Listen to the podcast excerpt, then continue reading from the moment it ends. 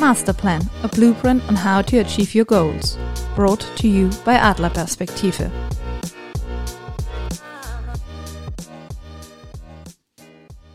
Welcome to the Master Plan and today's episode on self love, what it means, and how we can actually put it into practice. Honestly, it's a tough topic, and we really thought about whether to talk about it or not at all.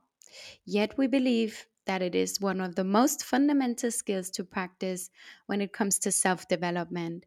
And it is also super important in the process of achieving your three goals for this year as part of your master plan.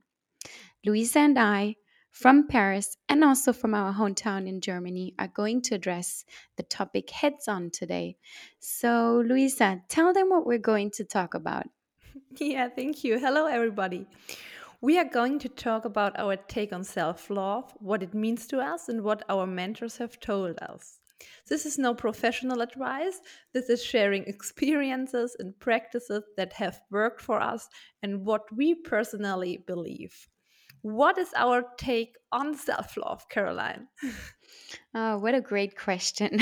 I mean, honestly, it's a big topic, and I have been proactively working on my level of self love for more than two years on a daily basis now.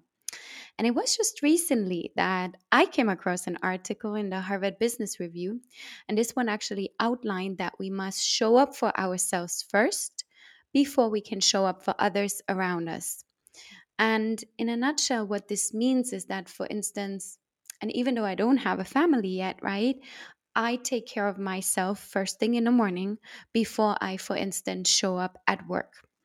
And I really love this notion. For me, it's kind of a, well, it's an art of being at peace, to be confident, and to be happy with who you are as a person.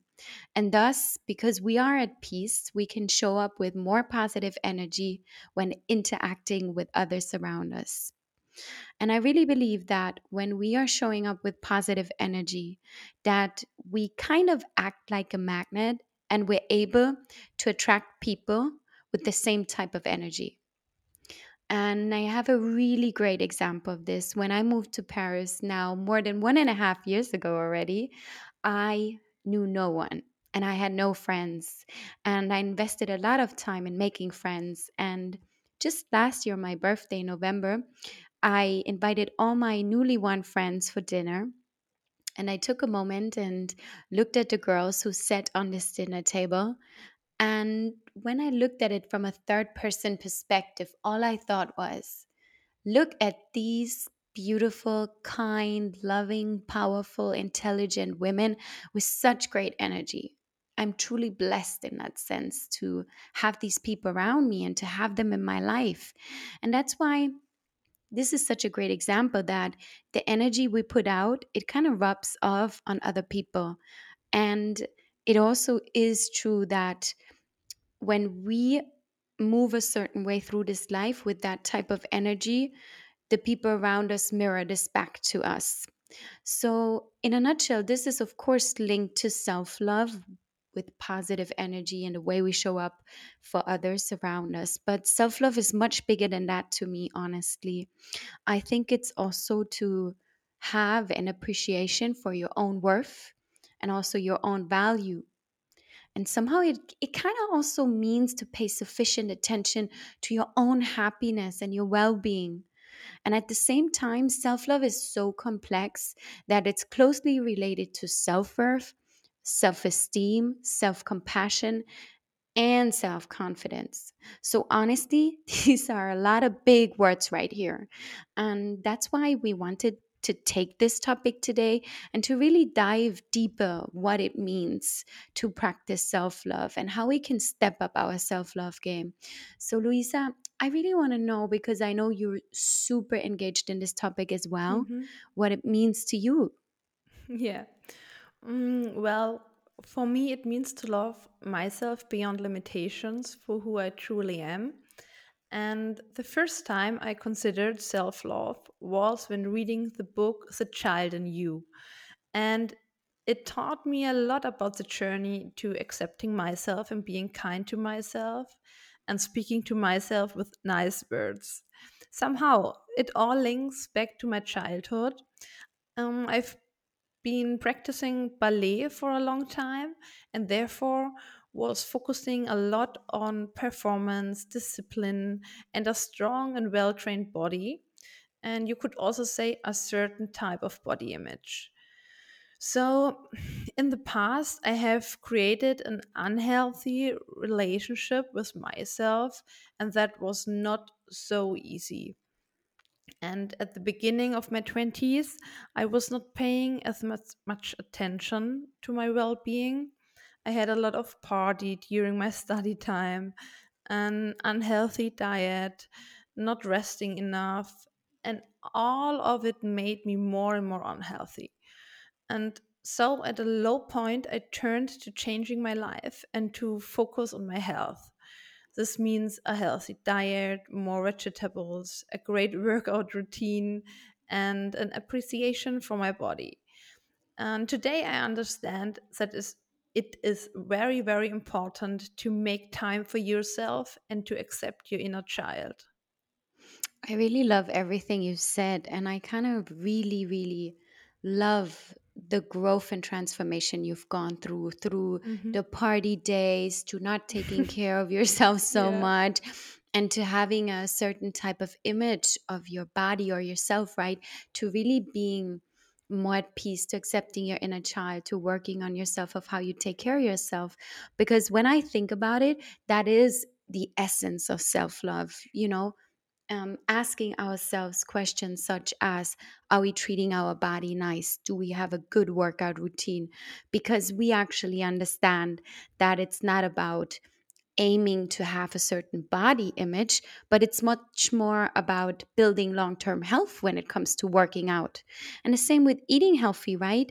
It's about knowing and loving yourself so much that you are aware that the food you consume is the fuel to your body, and therefore you want to make sure you fuel your body with the right nutrition. So, thinking of nutrition as the fuel to our engine, the body. So, it's kind of an easy question and an easy response we should have in action. And it also is kind of the way we talk to ourselves. Are we using encouraging language that is kind and gentle? Are we finding the right words to motivate ourselves? Because we know that we have to be our biggest cheerleader.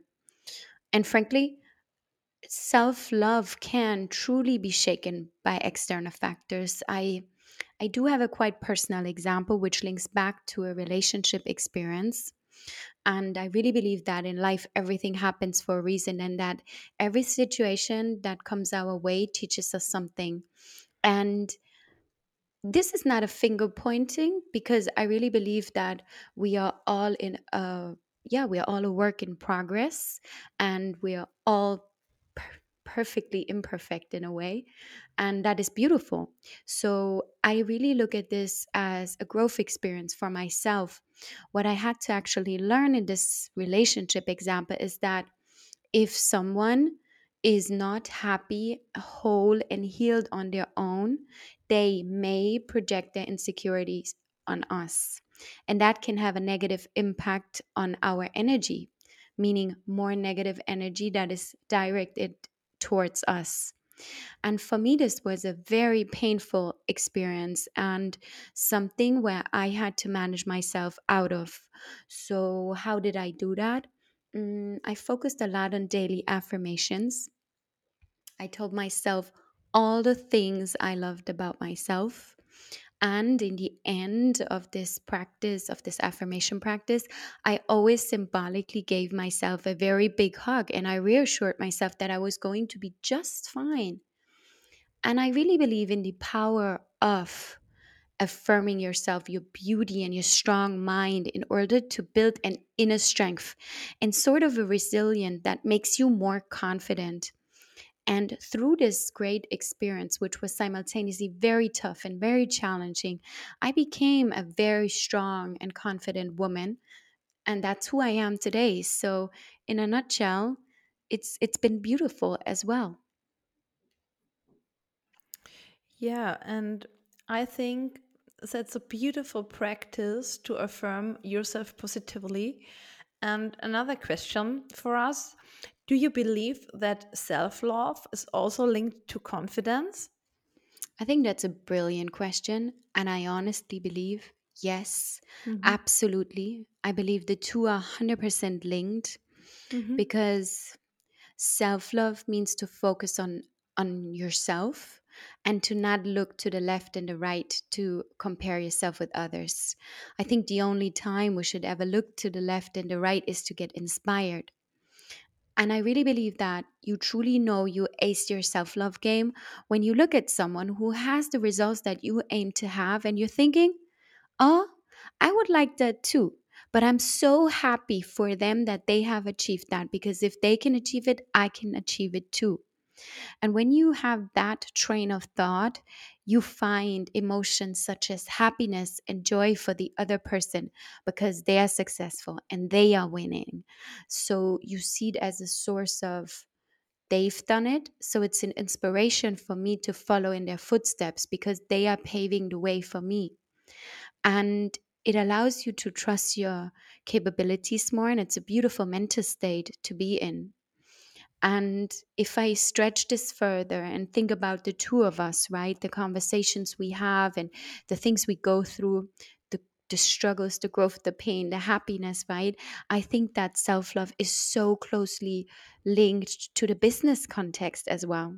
And I really feel, especially in the business context, this is where confidence comes in and merges so strongly with self love because let's say you're a high achiever and you have big dreams and big goals, right? And you set yourself these big goals. And sometimes you don't know how to get it done. So you have to have a certain type of confidence and inner knowing and the respect and believe in yourself um, that you can achieve it.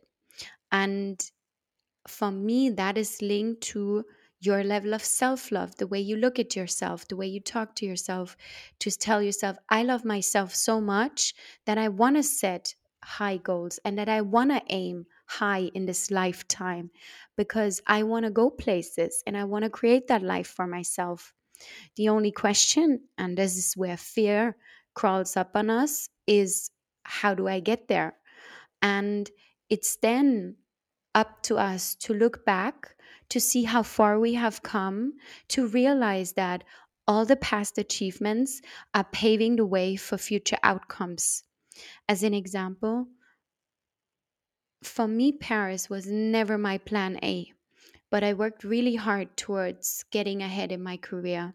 And then Paris became a plan A, which was an outcome that was even greater than I ever expected due to sponsors, mentors who have guided me, helped me to achieve it. And when you look back on things and you achieve them and you set yourself a goal, and maybe sometimes that goal is even outperformed, meaning something better comes, right? You can find confidence and reassurance that your future goals will also be achieved because you've done it in the past. And uh, I mean, Louisa, your journey as an entrepreneur is something that's so admirable, right? And it's a tough industry. So I really want to know how you holding yourself up there and what self-love also means for you to operate, let's say, in this cutthroat entrepreneurship environment. Mhm. Yeah, it's it's a great question. I think to be successful as a business leader, you must first believe in yourself and your ability to achieve your goals. And I believe that you are more likely to take the necessary steps to make your business a success when you love yourself. You will also be more likely to stick with your decisions and see them through when things get tough. And today, I accept myself for who I am and where I am on my entrepreneurship journey together with my company, um, the Jung Adler. And also speaking to other entrepreneurs and mentors and investors, and hearing that they believe in me increased my confidence too, and gave me the belief that I can do it. And well, when you have your own business, it is not always easy to make the right decisions. So, for me, self love means to trust myself and to believe in the decisions I make. For example, we are going to launch our Young Adler Academy. It will be a learning platform, and there were many new topics on my to do list. It will be also a separate um, company in the future. So, to make decisions, I really had to place confidence in my decisions making. Yeah, I think I, I fully get that. And I think with your journey, especially the entrepreneurship side of it, being really confident with Mhm. decisions and also sometimes when you make certain type of decisions for the first time, it's a Yeah. tough one. Yeah. You know, it's such a tough one. And I, I remember when I first came to Paris, also the role was new, the business context was new, and there were so many things I didn't get. And I just thought to myself, you're going to be just fine. Believe in yourself. Just keep working hard and keep putting confidence in yourself because you do have a track record of a professional career. So why would you not know how to learn this or do this? And I know we talk about this all the time. In fact, making decisions because you make them based on confidence helps you to uh, lower your level of fear. Mhm. And I think in order for us to um, to create this confidence, we really need to work on our self love. Mhm. And self love is so closely linked to everything that's going on inside of us. And I've been doing a lot of research and reading on it, and I know you too. And we both love Dr. Joe Dispenza, who's an international best-selling author, doctor, and famous lecturer in the field of neuroscience and quantum physics. And he talks about the ability to rewire your brain with positive thoughts. Mhm. So, what he's essentially saying is that our thoughts become our reality. So, we should think positive thoughts at all times. Now, why is that linked to self love? It's linked to self love because when you have this appreciation for yourself and this self esteem, it's created by positive emotions within you in a way. As an example, for instance, there could be days where you wake up negatively and that could impact your confidence, right? So, how do you transform this negativity into something positive? And Dr. Dispenza talks about that. You do that by by reassuring yourself more positive emotions. For instance, by saying three things you're grateful for. Can be as simple as waking up healthy, your family, your friends, the fact that you have an amazing job, all of these simple things in life that allow you to push negativity away by leaning into gratitude. And what it does, it instantly lifts our energy towards more positive thoughts. And thus, we're able to be more confident with the way we show up on a day to day basis. So, that's how all of this is intertwined and linked to self love, actually. Yeah, I think it's true that positive energy and self love are linked. And now, what would you say are the exact steps to practice self love? It's a brilliant question. You know why? Because it's a tough one too. And I mean, you and I were doing it on a on a day to day basis, you could say, Yes. right? And we discussed a lot about it, um, and also with mentors, and we have read a lot. And there were more or less three steps we could pin down, right? hmm and um, let's dive into them because when you put them into practice, it can guide you more towards working on self love, identifying it, understanding it. But one thing that's very important to acknowledge is the fact that it's a really long process. You don't start today and then you see immediate output. It's a continuous process, but the more you get on it, the more you start to see shifts in your behavior. And the very first step of these three steps to practice self love is to identify elements that you like about yourself. It sounds simple, and in fact, it is, but when you first started, it could be a bit weird. So don't ever give up. Essentially, what you're doing is that you, for instance, look in the mirror and you start by taking a look at yourself and listing all the things that you find beautiful about yourself. And this could be features such as your hair, your eyes, your smile. And then when you listed these things and you became aware of what they are to you and what you like about yourself, you start to embrace these features. And what do I mean by embracing? So if I say, I love my hair, I want to make sure I do a nice blow dry or do a nice little curls, you know? Or if I talk about my eyes, I want to make sure that I use a beautiful eyeshadow to even make them brighter or make them more radiant. And for men, it could be, for instance, if they say, I love my hair, to have a beautiful ritual in terms of grooming as well. And it's these simple things where we start to acknowledge the features we like about ourselves, but then embrace them by highlighting them and that's the first step identifying the elements you like about yourself. Then the second one is much more internal work by trusting in your capabilities through reassuring yourself and reassuring yourself with affirmations. So it means literally that you reflect on capabilities or skills that you have and then you look at yourself and your goals and you think about everything you want to achieve in the future. And then you also look back to understand how far you have come.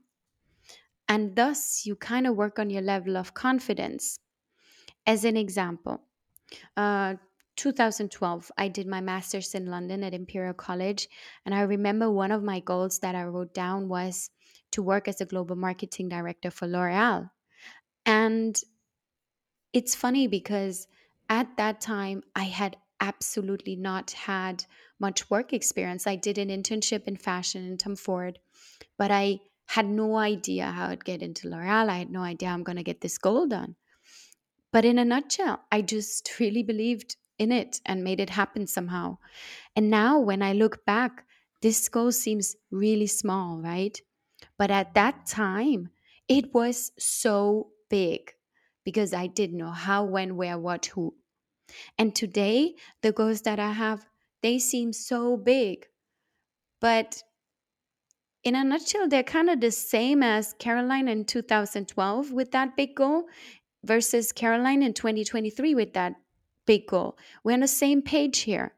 So, what I'm saying is that me looking back at the time when I just wanted that job and I didn't know how to get it is the same as me today with having that job 10 years later and wanting something different now. So my mindset is kind of the same because it's the go get a mentality. I don't know how, but I'm going to figure it out. I'm going to get it done. So, what this does to me, so looking 10 years back, it reassures me that I have achieved something that I can be proud of so I can do the same in the future. So that was my personal experience here as a way to give an example, right? But to put the steps in practice, you can, for instance, focus on choosing a goal and then you rewire your brain positively by affirming yourself, your capabilities. It means that you could say, okay, goal X I want to achieve it. And I am positively reaffirming myself for 30 days long that I'm strong, I'm powerful, I'm beautiful, and I'm, I'm successful. And I have a track record, which is so impressive because it's XYZ, and that is why I will achieve this goal. And these positive affirmations, you reread them your, to yourself and you reinforce them to you. And you make sure you tell yourself that you got this because you've done something similar in the past. And I have to think of one example that is so brilliant. Louise, I don't know if you know what's going to come when it comes to goal setting, but mm, oh, yeah. You remember? Yeah, I remember. so, few months ago, I don't remember, Louisa sends me a WhatsApp and says, Can we talk about my life goals? I want to run them by you. And that's quite the normal communication we have yeah. here. We do this all the time. but the life girls were new in their communication. I was like, sure, girl, let's do it. So we hopped on a call like we always do. Mm-hmm. And Louisa shares her life goals. And I was quiet for a moment because I, I was thinking, and then I said to Louisa, but Louisa, you're done with those life goals in round about five years. What are you going to do after? and what we realized is that the dreams she had, they were very big. Don't get us wrong. But she has this ability to make them happen within the next five years. So, what comes after? Because we still have a lot of years to work. And we know that there are people who want to retire early. And even for you guys, right? What's the purpose after retiring early? Because it stretches beyond the goal. It's deeper. It's a purpose, right? It's the what do we get up for in the morning? And in order to do this exercise with the life goals, right? What you essentially do is that you write all your goals down that you want to achieve in your lifetime. And this is not just career related, this is purpose related, this is personal related, this is can be really anything you want to do in this life of yours on this planet. And you also add a time frame to it. Don't be too specific. Just give it a time frame because otherwise it's a lot of pressure. so add the time frame and you may realize that you are technically capable of achieving all of those things within the next 10 years. And then put that age versus your age of how long you want to work. And what may happen, because it happened with us too, is that you realized, oh, wow, I still got at least another 20 years to work. What am I going to do with that time? And in a way, it's such a beautiful exercise because what this exercise does, it gives you a realization that you can, in fact, slow down a bit the timely pressure and that there's no need to sprint through this life. And instead, it should give us a bit the security that we're up for a marathon right here and that we do, in fact, have a lot of time left. And I love the fact that I have this mindset today. And I also love the fact that Louisa has it because I'm speaking for myself now, Louisa. I don't know if it's the same for you, but mm-hmm. my younger self did not have that type of mindset. I wanted to get things done as quick as possible and race through this like there was no tomorrow. But now I'm learning with the growth, the setbacks, the achievements that there's plenty of time to make it happen. And I'm excited about all the years that are coming. I think it's the same for you, Louisa, no? Yeah, yeah, it's I, the same for me. I thought so. I really thought so. And lastly, the third step we want to share with you is um, mm-hmm. one that's really beautiful as well. And I actually just practiced it this morning. You wouldn't believe it. but let's share this very, very strong step, I would say, because the step to create a, let's say, outline for yourself, which outlines behavioral traits that you would like to have. This is the third step to practicing self love. And we call this outline the code of conduct because it's kind of like a manual for you, which describes the person you want to be. And when you do that, you think about Carolyne as a person. What traits should she have? What makes this person special? How does this person want to show up to this world around her or him? And what does the job or the life of that person look like? The future family or the existing family and the friends? And what you're essentially doing is you're describing the best version of yourself, the version you'd be most proud of. And then you start to live and behave as if you were already that person. And that's the essential part here. Like you define who would I be most proud of? And then live as if. when I told you I just did that this morning, right? There were some thoughts in my head on how I wanted to react to a certain situation.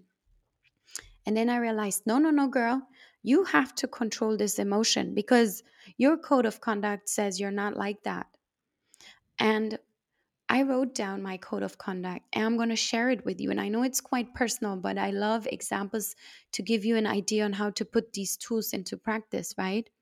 And my code of conduct outlines that I am a woman who is kind, loving, positive, intelligent, and ambitious.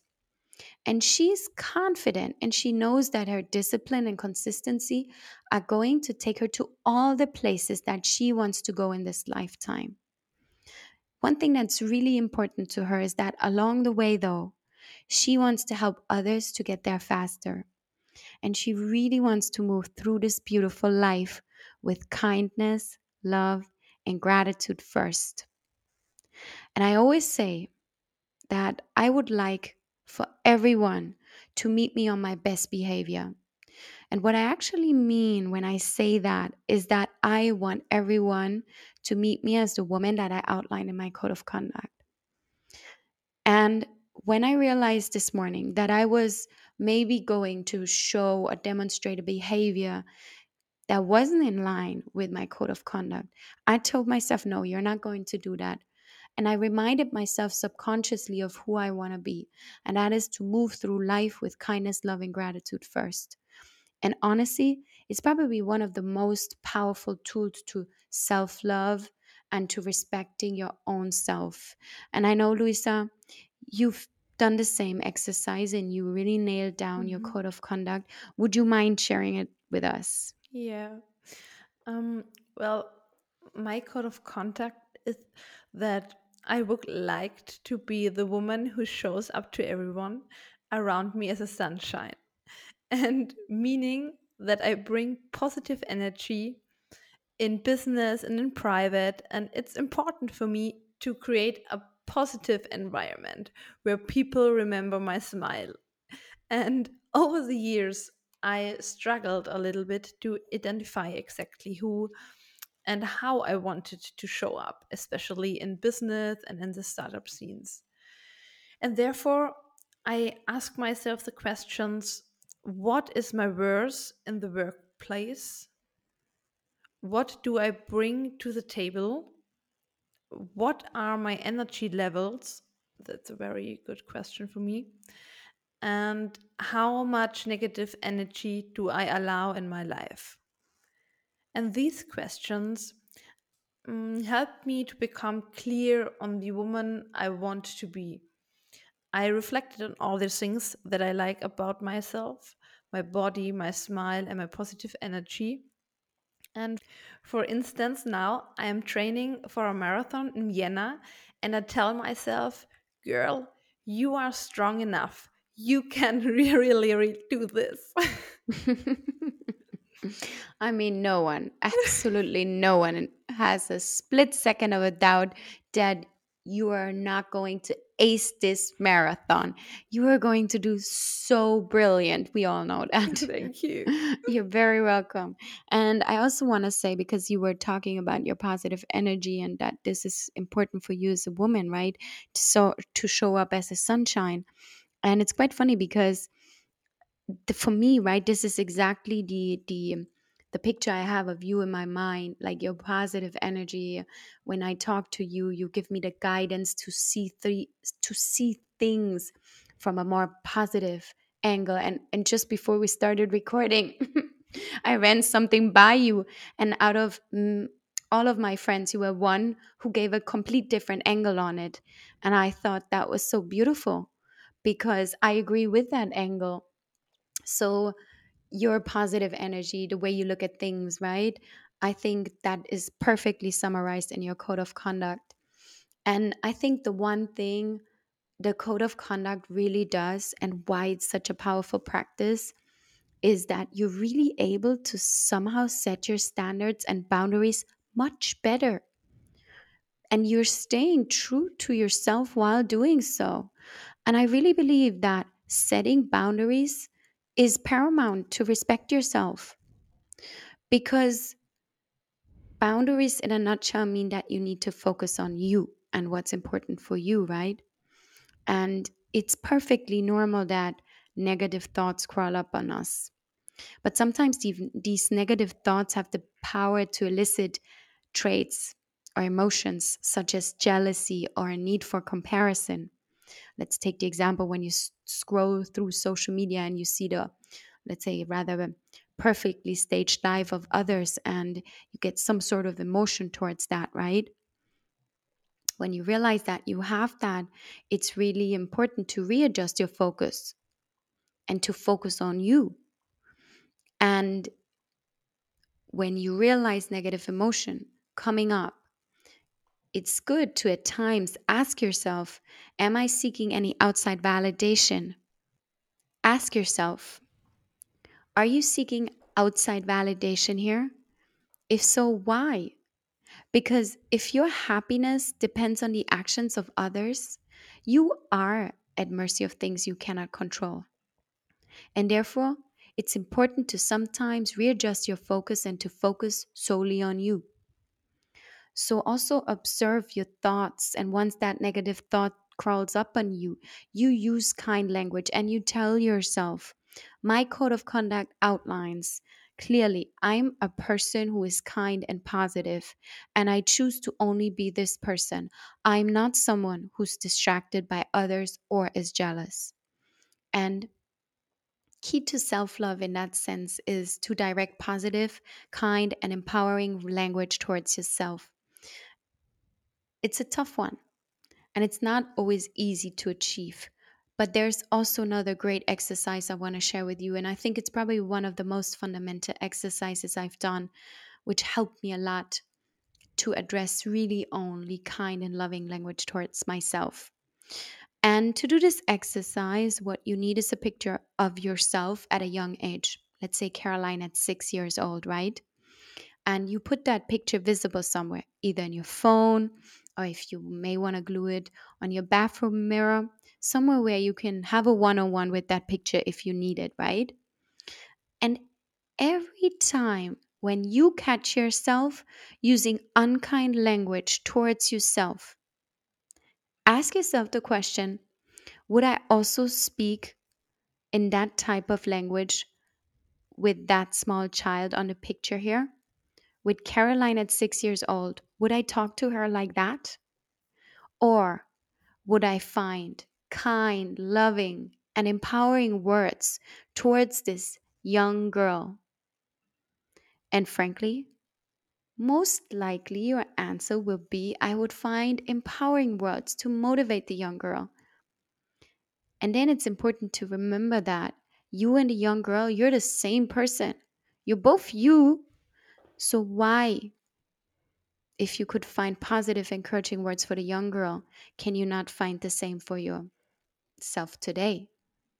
And honestly, this changed a lot for me because when you understand that only you decide how you talk to yourself, you either decide if you're going to pull yourself up or you're going to put yourself down. And generally, we can say that self love is a long-term practice. The three steps that we outlined right now, they can help you to really get on this path of working on yourself and loving yourself more. Once you practice it consistently, you will feel that you may feel more beautiful, more confident, more at peace. You may have a different type of glow about yourself. And that's a beautiful place to be in. Yeah, I really loved listening to you, Carolyne. And you're so right. I think self love is a beautiful process that takes time. And yet, with all the steps shared, we are now able to better work on our self love journey. And on that note, we are closing today's episode and we are looking forward because the next time we are going to talk about the power of the network and how creating a strong network can change our lives oh, I love the power of the network. Yeah, me too. It's so good. I mean, honestly, networks have changed our lives. Yes, and definitely. therefore, this is a great episode to look forward to. And guys, we want to thank you so much for listening because you have taken the time to listen to one of the most fundamental topics as part of your self development, and that is self love. And we really hope that you can now go out in this world, ace your self love game, and that you start to love yourself the most, more than anyone ever could. And then you just share that love, kindness, and you move through life with that type of attitude. On that note, bye. Bye bye.